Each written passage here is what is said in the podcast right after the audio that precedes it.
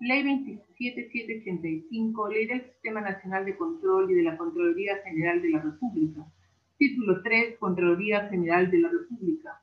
Capítulo 7, Potestad Sancionadora de la Contraloría General. Artículo 43, Sanciones. La Contraloría General aplicará según la gravedad de infracción cometida las siguientes sanciones. A. Amonestación. Sanción aplicada a los obligados, sea estas personas naturales o jurídicas, cuando se determine, de acuerdo con los respectivos criterios de graduación, como que la infracción incurrida es leve y que no ha causado ni ha implicado perjuicio real o insubsanable a la función de control gubernamental consta siempre por escrito. B. Multa. Sanción de carácter pecuniario aplicada a los deudores, sean personas naturales o jurídicas, cuyo monto se determina con arreglo a los criterios de graduación y escalas previstas en el reglamento en función a la UIT vigente al momento de la infracción. C. Suspensión del registro de sociedades de auditoría. Es la sanción de carácter temporal que conlleva la suspensión del infractor de los derechos que le concede su inscripción en el registro de sociedades de auditoría de la Contraloría General de la República.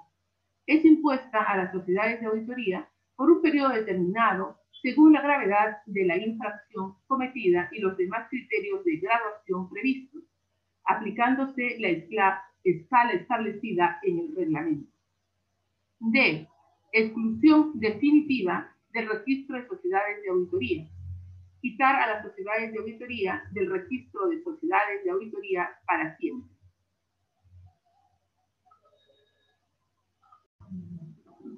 Ley 27785, Ley del Sistema Nacional de Control y de la Contraloría General de la República. Título 3, Contraloría General de la República. Capítulo 7, Potestad Sancionadora de la Contraloría General. Artículo 43, Sanciones. El reglamento de infracciones y sanciones es un conjunto de reglas o normas emitidas por la Contraloría encargadas de llevar a cabo las actuaciones consistentes a la determinación de la infracción y sanción observando el derecho de defensa y el debido proceso. Las infracciones y sanciones se encuentran tipificadas y previstas en el reglamento de infracciones y sanciones para la determinación de la responsabilidad administrativa funcional derivada de los informes emitidos por los órganos del Sistema Nacional de Control. Establece procedimientos. Es el actuar de una forma determinada. Un procedimiento, en este sentido, consiste en seguir ciertos pasos predefinidos para desarrollar una labor de manera eficaz para la imposición de la sanción. Formalidades, conjunto de normas, requisitos y reglas que hay que cumplir para realizar, conseguir o tramitar la imposición de la sanción.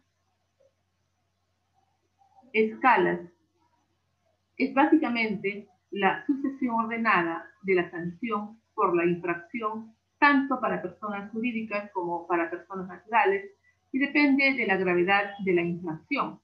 La multa se aplica según escala teniendo en cuenta la UIT y la sucesión correspondiente.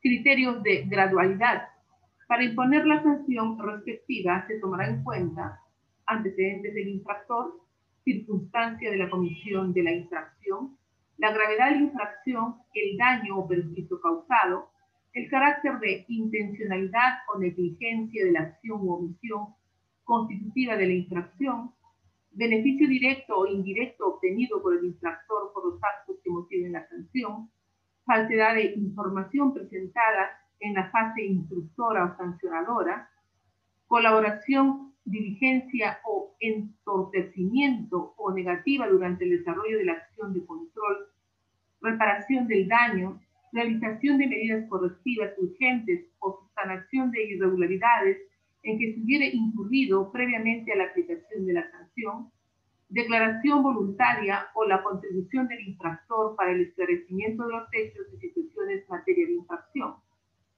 Demás requisitos de aplicación, como el concurso de infracciones, persistencia en el, cumplimiento, en el incumplimiento de obligaciones, antecedentes del infractor.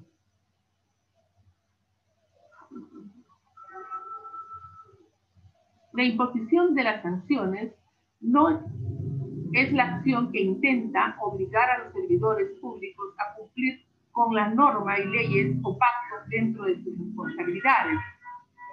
No exime a los infractores, es decir, no se libera de las demás responsabilidades como civiles y penales.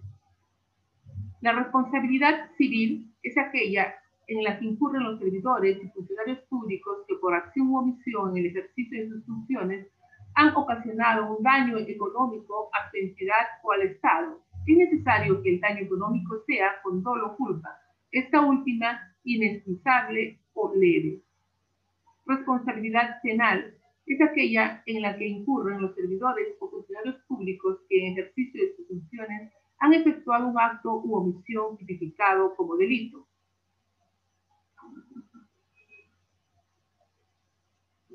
Sin perjuicio de lo establecido en el presente artículo, sin que lo dicho perjudique, dañe, vulnere, destruya el presente artículo, las presuntas infracciones contra la normatividad legal en el desarrollo de los procesos de contrataciones y adquisiciones del Estado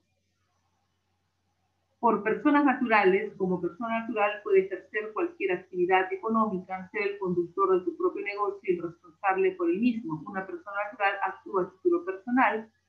Persona jurídica, las personas jurídicas nacen como consecuencia de un acto jurídico, aquella que la cual se reconoce a una persona, entidad, asociación o empresa con capacidad suficiente para contraer obligaciones y realizar actividades que generan plena responsabilidad jurídica frente a sí mismo y frente a terceros, identificadas por el órgano del Sistema Nacional de Control, que son los responsables de ejecutar el control gubernamental en las entidades del Estado mediante los servicios de control y servicios relacionados. Deben ser informados al Consejo Superior de Contrataciones y Adquisiciones del Estado, el Consejo Superior de Contrataciones y Adquisiciones del Estado tiene como una de sus funciones la de orientar sobre la materia de sus competencias, adjuntando copia de lo actuado como prueba del proceso seguido, a fin de que, según corresponda, aplique las sanciones que la ley le confiere como Consejo Superior de Contrataciones y Adquisiciones del Estado en materia de sus competencias.